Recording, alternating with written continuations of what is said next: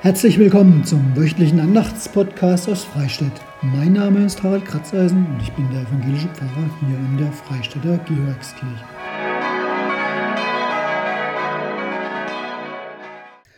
Ja, herzlich willkommen zu einem neuen Podcast aus Freistadt, dem für den Sonntag Ex Audi, den 16. Mai.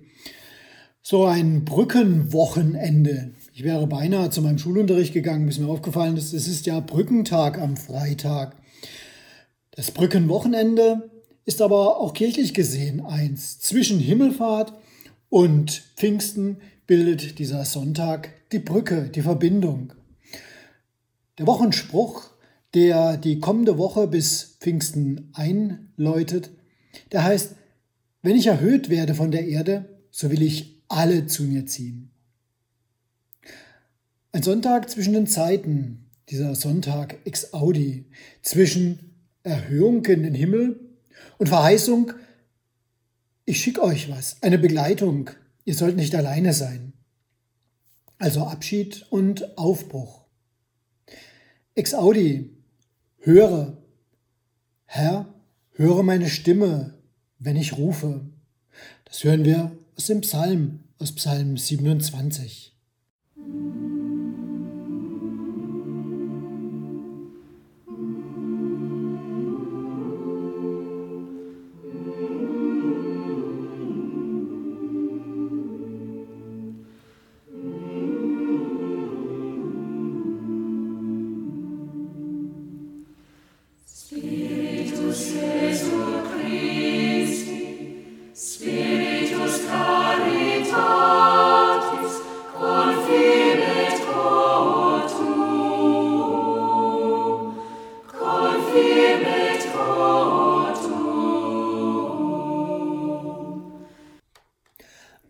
Psalm 27 Der Herr ist mein Licht und mein Heil, vor wem sollte ich mich fürchten? Der Herr ist meines Lebens Kraft, vor wem sollte mir grauen? Wenn sich auch ein Heer wider mich lagerte, so fürchtet sich dennoch mein Herz nicht. Eines bitte ich vom Herrn, das hätte ich gerne, dass ich im Hause des Herrn bleiben könne mein Leben lang zu schauen die schönen Gottesdienste des Herrn und seinen Tempel zu betrachten. Denn er deckt mich in seiner Hütte zur bösen Zeit, er birgt mich im Schutz seines Zeltes. Herr, höre meine Stimme, wenn ich rufe, sei mir gnädig und erhöre mich. Mein Herz hält dir vor dein Wort, ihr sollt mein Antlitz suchen. Darum suche ich auch, Herr, dein Antlitz. Verbirg es nicht vor mir und verstoße nicht im Zorn deinen Knecht, denn du bist meine Hilfe, verlass mich nicht und tu nicht die Hand von mir ab, Gott, mein Heil. Ich glaube aber doch, dass ich sehen werde die Güte des Herrn im Lande der Lebendigen. Harre des Herrn, sei getrost und unverzagt und harre des Herrn. Spiritus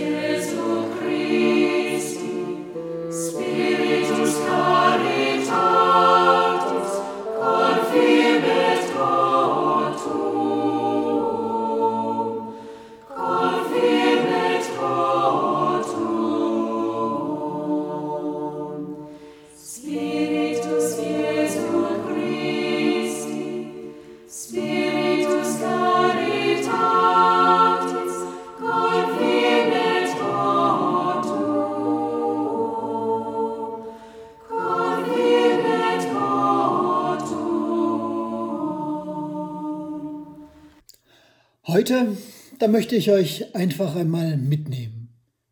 Mitnehmen auf einen Sprung in die Vergangenheit. 2000 Jahre zurück und so 3000 Kilometer schräg über die Alpen und das Mittelmeer Richtung Südosten nach Israel.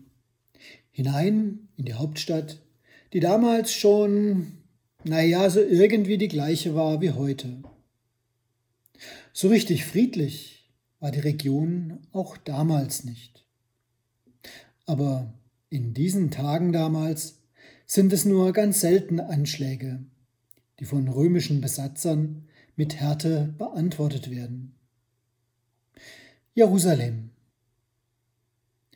Hey, kann ich mal durch? Schnell tritt Jesus zur Seite. An ihm vorbei schiebt sich ein Mann mit vielen schweren Zweigen auf der Schulter. In seinem Eifer erkennt er nicht, wen er da beinahe anrempelt. Puh, ein Glück, denkt Jesus. Denn er ist längst kein Unbekannter mehr. Ein paar Mal ist er schon aneinander geraten mit den Einwohnern Judäas. Manche, die halten ihn für einen Hochstapler, manche für verrückt. Der will vom Himmel gekommen sein? So ein Quatsch. Ist doch der Sohn vom Josef. Vom Himmel ist klar. Hat er nicht von sich selbst gesagt, er sei das Brot? Wie kann er denn Brot sein? Sollen wir etwa sein Fleisch essen? Haha. Wie will er denn eigentlich auffahren in den Himmel? Für wen hält er sich denn? Vielleicht gar für Elia? Andere wiederum sind begeistert. Leute, das ist der Christus. Glaubt's mir. Er muss es sein, bei all den Wundern, die er getan hat. Er kommt von Gott, ganz bestimmt, ich sag's euch.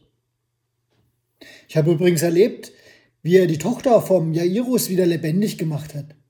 Wenn ich's euch sag, der kann noch viel mehr. Ach und übrigens, neulich, da hat er eine Steinigung verhindert. Wer von euch ohne Sünde ist, soll den ersten Stein werfen, hat er gesagt. Ich sag's euch, wie diese Großmäuler abgehauen sind. Der hat Autorität. Tja, wo Jesus auftaucht in seiner Zeit, ist die Stimmung schnell angespannt. Mehr als das. Manche würden ihn lieber tot als lebendig sehen. Aber das sind nur ganz wenige. Jesus weiß das. Und er will nicht viel Aufsehen erregen in der Stadt. Wenn sie als Gruppe kommen, bleiben sie nicht lange unerkannt. Also hat er seine Jünger vorausgeschickt. Geht ihr schon mal ohne mich. Und nun ist er allein unterwegs in Jerusalem, wo gerade das Laubhüttenfest begonnen hat. Es ist ein jüdisches Fest, an dem die Ernte und der Auszug aus Ägypten gefeiert werden. Eine Woche in Laubhütten leben, wie in den provisorischen Unterständen beim Auszug aus Ägypten. Dankbar sein für das Grüne und für die Ernte der Felder. Da werden auch die Erwachsenen wieder aufgeregt. Und ganz Judäa ist auf den Beinen. Die Menschen besuchen sich gegenseitig, bauen Laubhütten, die Kinder lachen und die Frauen bereiten die Mahlzeiten zu. Die Männer, die Männer schleppen Zweige um Zweige an ein fröhliches, ein buntes Treiben. Jesus weiß, diese Chance, die kann er gar nicht ungenutzt lassen. Er muss und will von sich erzählen. Viel eher vom Vater, von Gott. Darum ist er ja hier, hier bei den Menschen auf der Erde. Und nun sind viele zusammen. Viele werden es hören und weitertragen. Und in einem günstigen Moment, am Ende des Festes, nutzt Jesus seine Chance. Spiritus Jesu Christi, Spiritus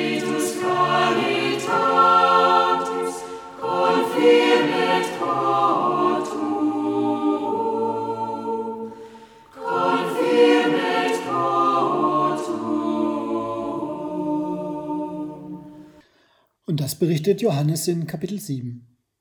Aber am letzten, dem höchsten Tag des Festes, trat Jesus auf und rief, Wen da dürstet, der komme zu mir und trinke.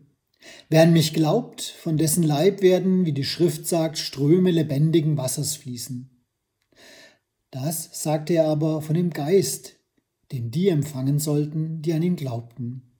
Denn der Geist war noch nicht da, denn Jesus war noch nicht verherrlicht.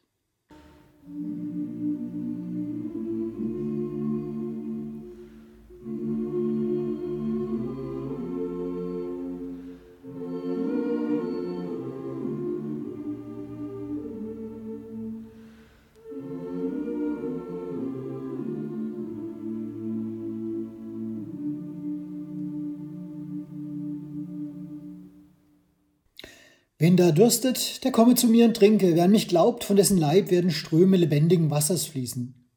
Jesus ruft es in die versammelte Menge. Hat er das nicht schon mal gesagt? flüstern sich die einen zu.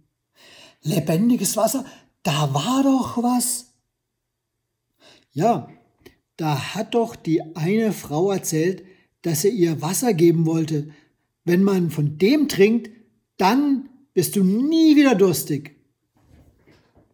Am Brunnen in Sychar war es doch, oder? Genau. Dann hat er ihr Schöpfen geholfen, sie hat ihm zu trinken gegeben, aber am Ende, hat sie erzählt, war es dann doch nur ganz normales Wasser. Als Jesus schon längst gegangen ist, stehen und sitzen sie noch beieinander. Also sag mal, was genau hat er nun gesagt? Erst sollen wir an ihn glauben und dann wird von unseren Leibern lebendiges Wasser fließen? Okay, ich bin sicher, er meint damit keinen Schweiß, oder? Nein, das muss ein, ein Bild sein. Also Wasser hilft gegen den Durst und ist lebensnotwendig. Ja, es geht also um etwas, das man zum Leben braucht, sonst hat man Not. Hey Leute, ich glaube, ich hab's. Wer an ihn glaubt, hat Hoffnung. Das braucht man doch fürs Leben. Ja, Hoffnung, aber, aber auch Zuversicht, oder? So ein, ein Vertrauen ins Leben und in die Zukunft und in die Nähe Gottes, dass alles gut werden wird. So diskutieren sie noch lange. Von der Hoffnung kommen sie zum Glauben und dass der mehr ist als Hoffnung. Dass er die Gewissheit ist, dass Gott mitgeht und das Beste für die Menschen will.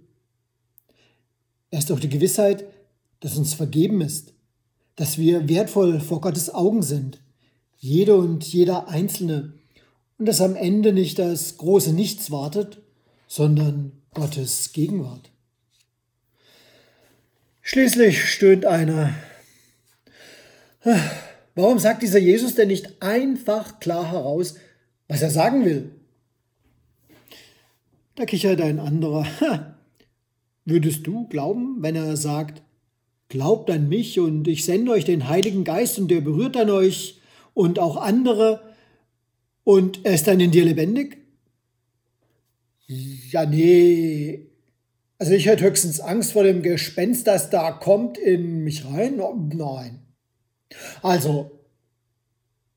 Hey, was war das gerade mit dem Geist? ruft ein anderer. Er sollte doch auch mit Geist taufen statt mit Wasser. Das hat doch Johannes der Täufer gesagt, erinnert sich einer. Ein anderer, der lange geschwiegen hatte, versucht es nun. Ja, also ich denke mal, wir glauben an ihn und an das, was er über Gott sagt. Das mit der Vergebung und der Überwindung des Todes. Dieser Glaube macht dann was mit uns. Der wird lebendig in uns. Wir können mutig durchs Leben gehen und vielleicht auch mit viel offeneren Augen für andere und für all das, was in der Welt geschieht und was wir tun können. Und das macht der Heilige Geist in uns. Eben Leben in diesem Geist, der von Gott her ist. Und das spüren dann eben auch die anderen, denen wir begegnen. Und wollen das vielleicht auch und wir erzählen es einfach weiter. Und das ist dann wie das lebendige Wasser, das von uns fließt. Für einen Moment ist es still. Okay, sagt einer dann verstehe ich auch, warum das Wasser aus dem Brunnen den Durst nicht wirklich für immer gestillt hat. Es ging gar nicht um das Wasser, stimmt's? Es ist einfach nur so, er, er Gott ist uns nahe, das Brot, das Licht, der Hirte, das Leben auf unserem Weg.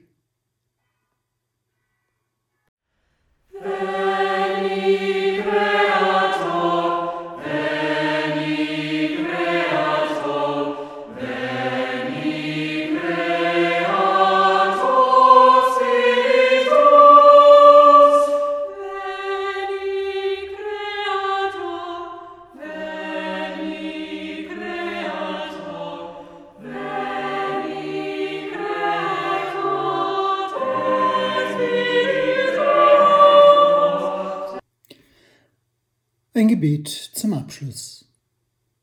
Gütiger Gott, wir danken dir. Du hilfst uns auf durch deinen Heiligen Geist. Durch ihn werden wir mutig und lebendig, fröhlich und stark. Durch ihn kommt zur Entfaltung, was in uns steckt und was wir geben können. Wir bitten dich darum für alle, die auf deinen Geist warten. Lass sie nicht müde werden, dich zu suchen und auf dich zu hoffen. Wir bitten dich für alle, die glauben, nichts mehr geben zu können. Schenke ihnen Zeit, sich zu erholen und sich ihrer Gaben zu besinnen. Wir bitten dich für alle, die nicht mehr an Wunder glauben können. Überrasche sie und öffne ihnen den Blick für das, was hinter den Dingen liegt. Und so bitten wir dich, sende uns deinen Heiligen Geist. Amen.